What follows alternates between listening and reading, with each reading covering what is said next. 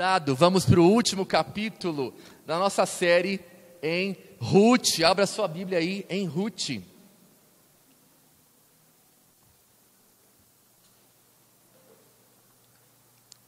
Eu estou muito feliz de poder ter percorrido tantos livros da Bíblia com vocês esse ano, viu? Que alegria! São poucas igrejas que fazem isso, se vocês ainda não sabem. Percorremos a carta de Filipenses todinha, percorremos Juízes, e agora hoje vamos terminar Ruth, hein? Um livro inteiro, mais um livro inteiro, que maravilha! Eu estou muito feliz de poder terminar mais um livro com você. Então, Ruth capítulo 4. Vamos para a última sessão dessa história lindíssima, lindíssima, e que vai nos edificar hoje com esse último capítulo. Ruth capítulo 4. Vamos ler a partir do verso 1. Acompanhe comigo a leitura da palavra de Deus. Diz assim: Boaz subiu à porta da cidade e assentou-se ali. Eis que o resgatador de que Boaz havia falado ia passando. Então ele disse: Ô Fulano, chega-te para aqui e assenta-te. Ele se virou e se assentou. Então Boaz tomou dez homens dos anciãos da cidade e disse: Assentai-vos aqui. E assentaram-se. Disse ao resgatador: aquela parte da terra que foi de Elimeleque, nosso irmão, Noemi que tornou da terra dos Moabitas, a tem para venda. Resolvi, pois, informar-te disso e dizer dizer-te compra na presença destes que estão sentados aqui e na de meu povo. Se queres resgatá-la, resgata. Se não, declara-mo para que eu saiba, pois outro não há senão tu que a resgate. E eu depois de ti respondeu ele: Eu a resgatarei. Verso 5: Disse, porém, Boaz: No dia em que tomares a terra da mão da Noemi, também a tomarás da mão de Ruth, a Moabita, já viúva, para suscitar o nome do esposo falecido sobre a herança dele. Então disse o resgatador: Para mim não a poderei resgatar, para que não prejudique a minha, redime tu o que me cumpria resgatar, porque eu não poderei fazê-lo. Este era outrora o costume em Israel quando a, a resgates e permutas, o que queria confirmar qualquer negócio, tirava o calçado e o dava ao seu parceiro. Assim se confirmava negócio em Israel. Disse, pois, o resgatador a Boaz: Compra tu, e tirou o calçado.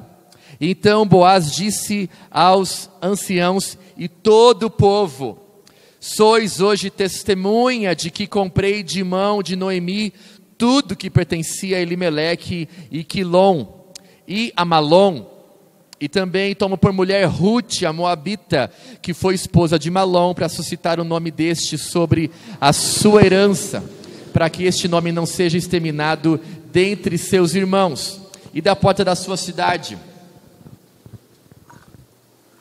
disto sois hoje testemunhas. Verso 11: Todo o povo que estava na porta e os anciãos disseram: Somos testemunhas. O Senhor faça esta mulher que entra na tua casa como a Raquel e como a Lia, que ambas edificaram a casa de Israel. E tu, Boaz, ate valorosamente em Efrata e faze-te nome afamado em Belém. Seja tua casa como a casa de Pérez, que Tamar teve de Judá pela prole que o Senhor te der desta jovem. Até aqui. Senhor, obrigado pela tua palavra.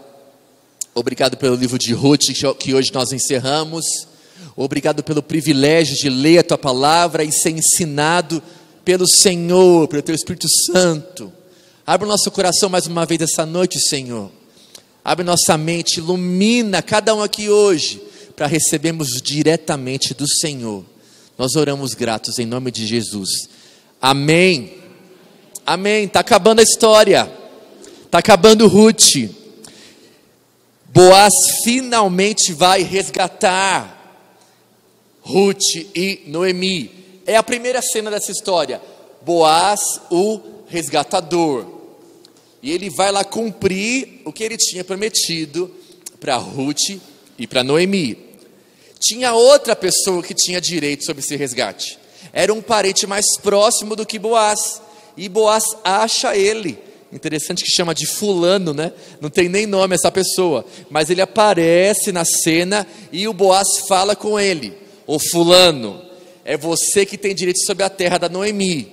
Você quer, você vai resgatar ela?" E ele responde: Sim, eu vou resgatar. Mas ele pensava que ele ia pegar a terra só com a Noemi. A Noemi já é idosa.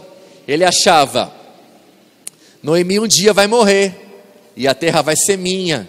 Não vai ser tanto prejuízo. Depois disso, Boaz acrescenta: Mas não é só a Noemi, Fulano, tem a Ruth também. Ela é viúva aqui de um israelita. E se você tomar a terra, você vai ter que dar um filho para ela, como diz a nossa lei, para que a família dela não desapareça. Quando fulano escutar isso, ele fala: Ah, aí não quero mais não. ah, não quero mais não. Pode pegar você. Pode pegar você, eu não quero problema para mim não. É interessante isso, não é? Quando se fala de posses, quando se fala de adquirir mais terras, mais propriedades, o fulano fica todo animado, né? Opa, mais poder, mais pertences, mais propriedades. Mas quando tem gente no meio para cuidar, ele, se, ele põe o corpo fora, né? Ele se livra daquilo. Cuidar de gente é muito sério, não é? Cuidar de gente é muito sério. Tem responsabilidades. E o Boaz assume a responsabilidade. Olha comigo de novo aí o verso 9 e o 10. Então Boaz disse aos anciãos e a todo o povo: Sois hoje testemunha que comprei da mão de Noemi tudo que pertence a Elimeleque, a Quilom e a Malom. O fulano não compra, o Boaz compra. E é interessante esse esse tribunal, nessas né, testemunhas, todo mundo fica sabendo que o Boaz está comprando a terra. E tem mais, verso 10. E também toma por mulher Ruth, a Moabita, que foi esposa de Malom, para suscitar o nome deste sobre a sua herança, para que este nome não seja exterminado dentre seus irmãos e da porta da sua cidade. Disto sois hoje testemunhas. Boaz finaliza o resgate aqui. Vou casar com a Ruth também, para que a família dela não seja exterminada. Vocês todos aqui hoje são testemunhas do que eu estou realizando aqui hoje. O que, que o povo faz depois? Abençoa o Boaz. Muito rico a bênção que Boaz recebe depois de formalizar o seu resgate. O povo diz assim no verso 11: Todo o povo estava à porta e os anciãos disseram: Somos testemunhas. O Senhor faça esta mulher que entra na tua casa hoje como a Raquel e como Lia. Olha que interessante, eles lembram lá das mulheres de Jacó. Por que, que eles lembram das mulheres de Jacó? Porque Jacó é a principal família de Israel, é a raiz ali de Israel. E eles estão orando pela bênção de Raquel e de Lia para o Boaz hoje. Jacó teve 12 filhos. Eles oram para a benção de uma família bem grande para o Boaz. E eles lembram de Raquel e de Lia, que ambas edificaram a casa de Israel. E tu, Boaz, ate valorosamente em Efratá e faz-te nome afamado em Belém. Que o seu nome seja famoso, Boaz, pelo que você está fazendo aqui hoje que você seja conhecido pelo seu grande ato de amor que você está fazendo aqui hoje. Boaz é um homem de Deus. Boaz é um homem que entende como abençoar pessoas, como se entregar para pessoas, como mudar a vida de pessoas. E tem mais uma benção no verso 12 que diz assim: Seja a tua casa como a casa de Pérez. Pérez é parente de Boaz da linhagem de Boaz, que Tamar teve de Judá, pela prole que o Senhor te der desta jovem. Pérez também resgatou Tamar na história, e Boaz está repetindo aqui essa mesma atitude. Gente, tem esperança para nós. no meio do caos, ainda existem homens e mulheres que vão temer o Senhor e que vão fazer a coisa certa, amém? Tem esperança ainda para nós, gente que conhece Deus e age conforme a santidade do Senhor. Pois bem, primeira cena é o resgate, e esse resgate é um resgate que é realizado por Boaz e é uma ilustração perfeita do plano de redenção progressivo de Deus com o seu povo. Eu quero fazer uma pequena recapitulação com vocês da história, como que o plano de Deus vai progredindo e Boaz faz parte disso. Repara comigo nessa figura. Olha o progresso aí, a progressão da redenção. Deus começa a formar o seu povo com quem, gente? Com Abraão Abraão. Ele chama Abraão, ele começa a formar um povo. Ele forma um povo e esse povo um dia se torna escravo no Egito. E lá no Egito ele levanta mais um homem, um libertador, ele se chama Moisés. Moisés liberta o povo da escravidão. E Deus tem um plano para aquele povo para entrar numa terra boa, para eles não serem mais escravos. E para conquistar os inimigos, ele levanta outro homem que se chama Josué, um grande guerreiro que vai conquistando, que vai abrindo território. Quando Josué entra na terra, essa parte vocês sabem. O povo cai na idolatria, o povo se perde. O que, que Deus faz? Levanta juízes. Os juízes representam ali a justiça de Deus, mesmo com toda a imperfeição deles. E agora entra Boaz na história. Deus está mostrando, através de Boaz, que mesmo no caos da idolatria do seu povo, Deus continua trabalhando, mesmo que silenciosamente, para preservar a família do futuro rei de Israel. Você viu que em Juízes era o povo todo, né? Agora foi só uma família. Ruth é a história de uma família, mas é uma família das mais importantes. Deus levanta Boaz como resgatador. E essa linha não para de subir. Vai vir Boaz, vai vir os reis agora, vai vir os profetas, até vir o nosso rei Jesus. Jesus é a plenitude da nossa redenção. E como é lindo perceber isso, o plano de Deus, não desamparando o seu povo durante as gerações. Deus é o Deus do passado, do presente e do futuro. Amém, meus irmãos? Deposite a sua esperança no Senhor, Ele está no controle da história, Ele está conduzindo a história, e às vezes a gente não entende muitos caminhos. Como que surgiu esse Boaz? Como que ele deixou lá a época dos juízes? Ele está no controle, Ele está demonstrando que toda a história pertence a Ele. Jesus, olha como que é Boaz é parecido com Jesus. Boaz deu esse passo aqui de resgate para resgatar a Ruth e a Noemi. Ele toma a responsabilidade. Ela é minha, eu vou comprar, eu vou cuidar dela. Agora lembra de Jesus. Jesus também deu passo para o nosso resgate definitivo das trevas para a luz ele firmou publicamente uma nova aliança. Vocês viram que o Boaz se reuniu na porta da cidade com as testemunhas publicamente? Jesus faz isso publicamente. Ele morre na cruz para afirmar: vocês são meus.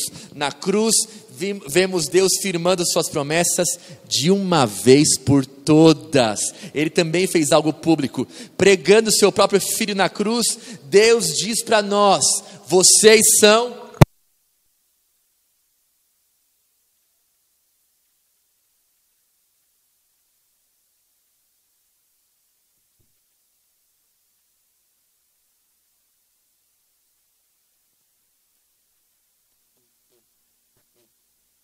E. Alô, deve ter saído do lugar aqui. deu para acordar, não deu? Deus prega lá o seu próprio filho na cruz e ele fala: Eu amo vocês. Eu amo vocês. Eu amo tanto que eu morri na cruz por vocês. Para firmar de uma vez por todas o meu contrato de nova aliança com vocês. Eu mostrei desde o começo que eu amava vocês e eu bato o martelo na cruz. Eu amo vocês desde a eternidade. Vocês são o meu povo. Não é lindo isso, irmãos?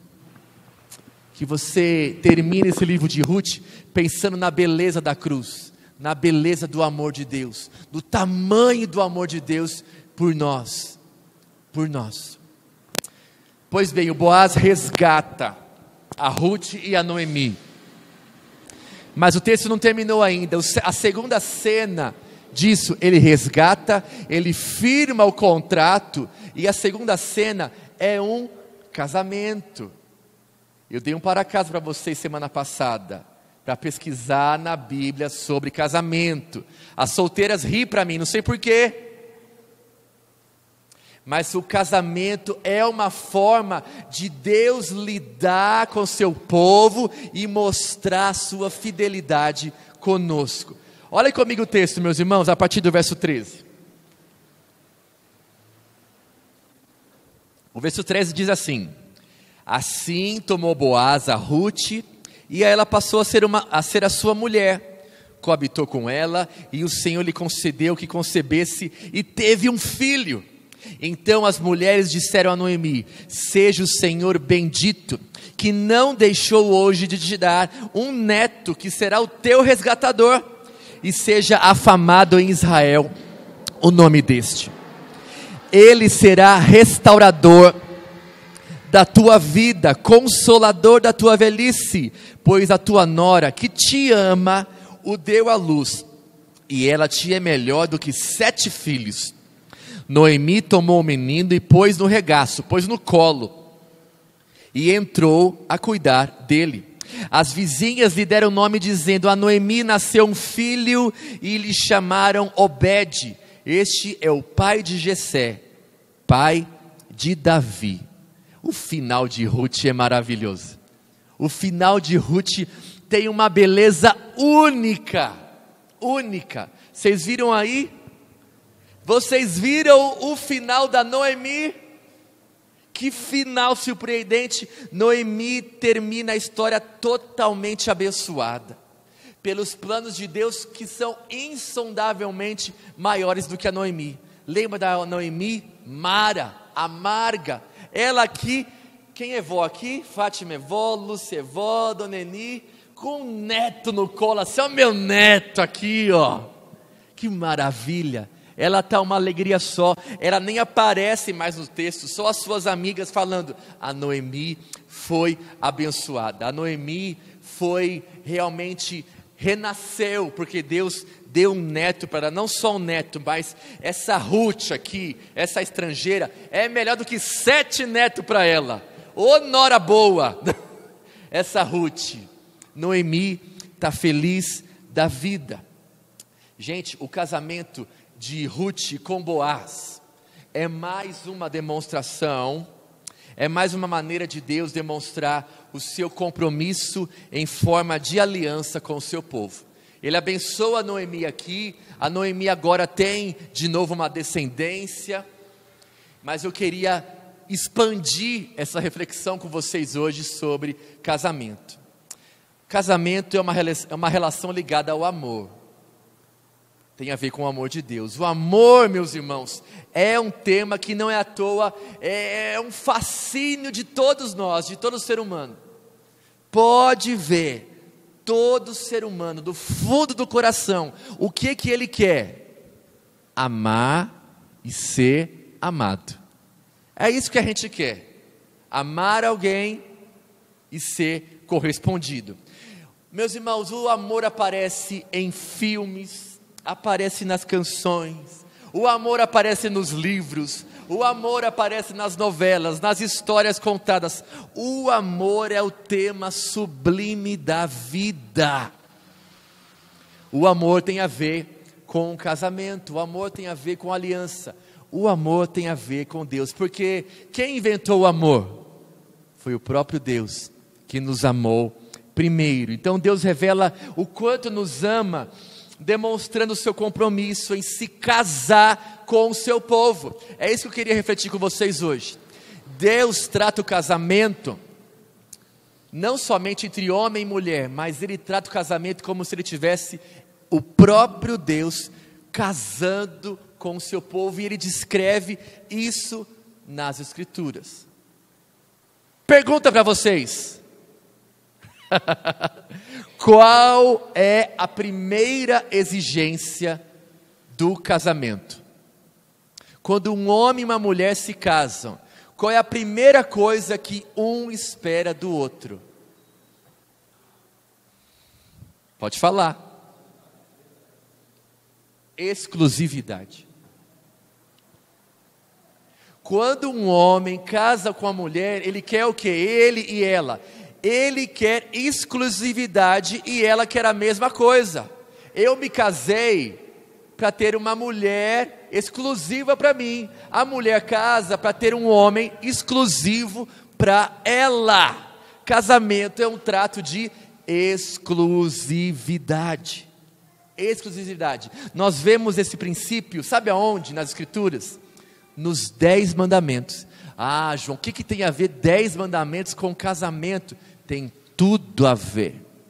Os Dez Mandamentos é o casamento de Deus com o seu povo. Eles são como um contrato de casamento entre Deus e o seu povo. Você lembra do primeiro mandamento? Não terás outros deuses diante de mim. Esse é o primeiro mandamento. O que que Deus está querendo, meu povo? Exclusividade. Ai, Deus é ciumento, né? Deus gosta de, de ter tudo para Ele. Não, Deus está casando com o seu povo. Lembra lá em Êxodo? Ele tirou o povo da escravidão. Ele está dando agora um estatuto para o seu povo. Eu quero que vocês vivam assim. Vocês vão viver casados comigo. Não terão mais deuses nenhum. Esquece o Egito. Agora eu sou o Deus de vocês, o único Deus verdadeiro eu quero vocês exclusivos para mim. Deus casa com seu povo. O que, que isso significa? Exclusividade. Deus não quer compartilhar sua glória com ninguém. Porque a vida verdadeira está em Deus. O noivo quer o coração da noiva para sempre. Imagina você que é casado. Imagina aí o que, que é a pior coisa que pode acontecer num casamento, meus irmãos? Traição. Traição. Imagina a angústia de alguém que foi traído. Agora, transfere esse mesmo sentimento para Deus, vendo um povo caindo na idolatria. Que ele, aquele povo que ele comprou para ele, que aquele povo que ele casou e o povo dá as costas para Deus e vai se deitar com outros, e vai se corromper com outros. Deus tem todo o direito de ficar zangado, Deus tem todo o direito de exercer justiça, porque ele foi traído. Então, casamento é um assunto de Deus. O mesmo acontece no casamento entre homem e uma mulher, meus irmãos. Um homem e uma mulher exigem fidelidade e exclusividade. O mesmo acontece com Deus. E assim, ao longo das Escrituras, nós vemos Deus lidando com a imagem do casamento para revelar o seu amor pactual com o seu povo. Quero mostrar para vocês alguns versículos.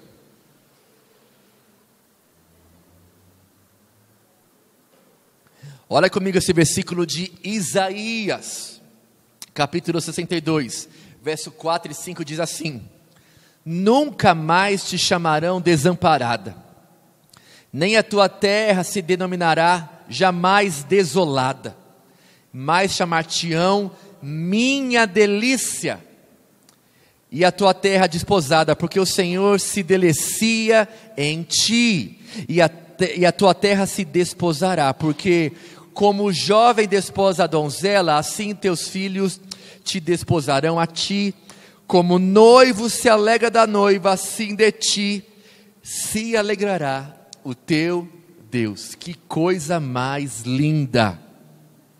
Esse é um verso de Isaías, Deus resgatando Israel da idolatria. Esse é um texto de resgate. Você é minha e você será chamada minha delícia.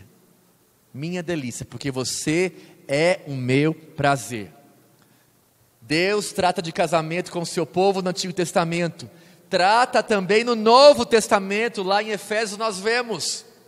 Como, porém, a igreja esteja sujeita, está sujeita a Cristo, assim também as mulheres sejam em tudo submissas ao seu marido.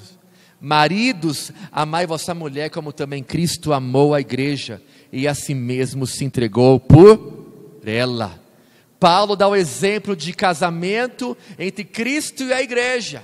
E é assim que os maridos e as mulheres também devem se importar, com exclusividade e fidelidade.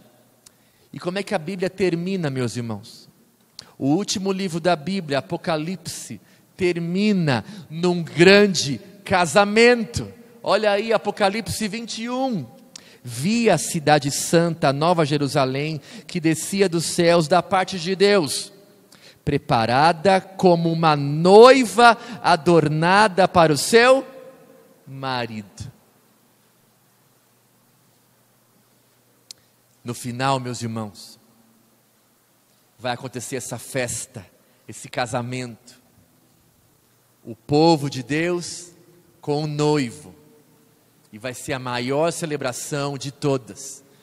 E essa festa vai durar o resto da eternidade. Deus casou com o povo, por isso ele exige do povo fidelidade e exclusividade. A história da Bíblia termina num grande casamento para a eternidade entre Deus e o seu povo. Que você se lembre disso quando o seu coração titubear em se esquecer do noivo, titubear em se esquecer da igreja. O Senhor Deus casou com você e pagou um preço muito alto, muito alto. Ele exige fidelidade e exclusividade. Tem ainda um, dois, três, quatro versículos para terminar Ruth. E a última cena se chama genealogia. Acompanhe comigo a partir do verso 18.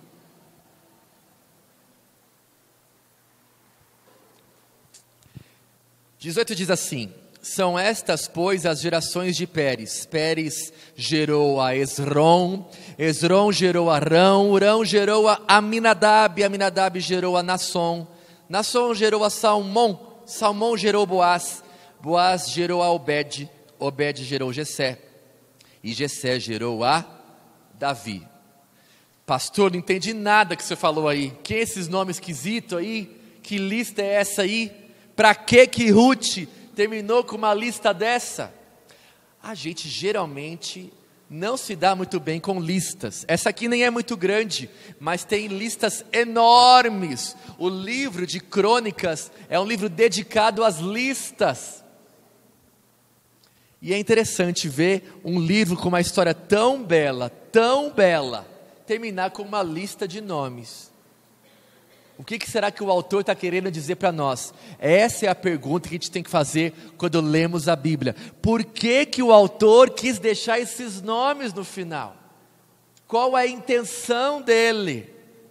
Qual é a intenção dele? Gente, nós geralmente não gostamos de listas, mas para o povo e para os autores tem muito significado. É através delas que Deus ratifica a sua aliança, a sua fidelidade, os seus propósitos através de, geração, de gerações. Nós geralmente, nós brasileiros em específico, a gente não dá muito valor para a nossa história. Às vezes você sabe quem é o seu pai, sua mãe, sua avó, mas se entra na bisavó, você não sabe mais já não. Eu não sei o nome da minha bisavó. A gente não liga muito para a nossa própria história, mas o povo judeu liga. Deus liga muito para a história, porque Ele vai mostrar através da história, das gerações, a sua fidelidade. E esse, essa última lista aqui é como se ele estivesse levantando um documento. Lembra que o livro de Ruth, quem está lendo aqui esse livro de Ruth, muito provavelmente são, são o povo, é o povo lá de Davi, do reinado de Davi. Eles estão vendo a história do seu grande rei Davi. Quando eles leem o livro de Ruth, lá o povo de Israel, ele vê assim: nossa, hein? Como Deus cuidou da família do nosso rei Davi. Olha como Deus preservou a família de Davi. Olha aqui a bisavó de Davi. Olha aqui as gerações. E hoje nós temos o nosso rei Davi, o nosso grande rei Davi. Deus está mostrando é isso mesmo. Eu preservei vocês. A genealogia mostra como Deus preservou também a família de Noemi, como ele inclui Boaz. É tão interessante genealogia, a gente tem que aprender a olhar diferente. Aqui em Ruth, nós estamos em uma família, como eu já disse, é como se ele desse um zoom bem próximo da foto da família de Noemi. Agora, na genealogia, ele começa a afastar, ele começa a dar um zoom ao contrário, ele começa a afastar e a gente vê o tamanho dessa história. Essa história é muito grande, essa história começou muito antes. E Deus mostra a sua fidelidade no zoom de perto e também quando ele afasta. Ele está mostrando para Israel: eu sou o Deus das gerações. Eu sou o Deus que sustento vocês. Vocês às vezes nem se davam conta, mas eu já estava lá, sustentando e formando a família do grande rei de Israel, Davi, e do grande rei de todos, o Senhor Jesus. Deus não apenas preservou essa família, como prosperou de tal maneira, a família de Noemi, a ponto de se tornarem uma das principais famílias de Israel. Noemi, Ruth, Boaz, entra aqui em uma das principais famílias de Israel. Essa genealogia atesta os cuidados de Deus sobre o seu povo. A genealogia do rei Davi aponta para o maior rei de todos, aponta para o Senhor Jesus, rei de toda a terra. Acompanhe essa frase comigo. Deus junta os fios frágeis das nossas pequenas histórias humanas, fazendo deles um tecido perfeito, enorme, capaz de abrigar gerações vindouras e visando sempre a sua própria glória. Aleluia. Deus é como um grande tapeceiro. Ele vai costurando, costurando, costurando. Parece que não vai dar nada, mas no final dá uma belíssima obra de arte. E às vezes a gente não sabe os caminhos tortuosos de Deus, mas Deus está finalizando uma grande obra de arte para seu louvor e para sua glória. Creia nisso, Igreja Aliança. Deus está escrevendo a nossa história. Entregue os seus caminhos ao Senhor. Entregue seus caminhos ao Senhor e confia nele, porque ele é o grande artista da história. Amém? Então vá para casa hoje com essa aplicação. Deus é o nosso resgatador, amém. É Ele que dá o passo, Ele que vai à frente, Ele resgata a sua igreja. Foi Ele quem deu o passo de amor sacrificial. Deus estabeleceu uma aliança, ou seja, um casamento. Deus casou com o seu povo através do sangue do seu filho Jesus Cristo conosco. Ele mostra que ele tem compromisso conosco. Por isso, igreja do Senhor, Deus exige a nossa fidelidade. Fidelidade. Deus quer caminhar com um povo fiel, fiel a Ele, porque Ele já realizou a obra magnífica de salvação sobre nós. Vamos orar? Fique de pé então para encerrar.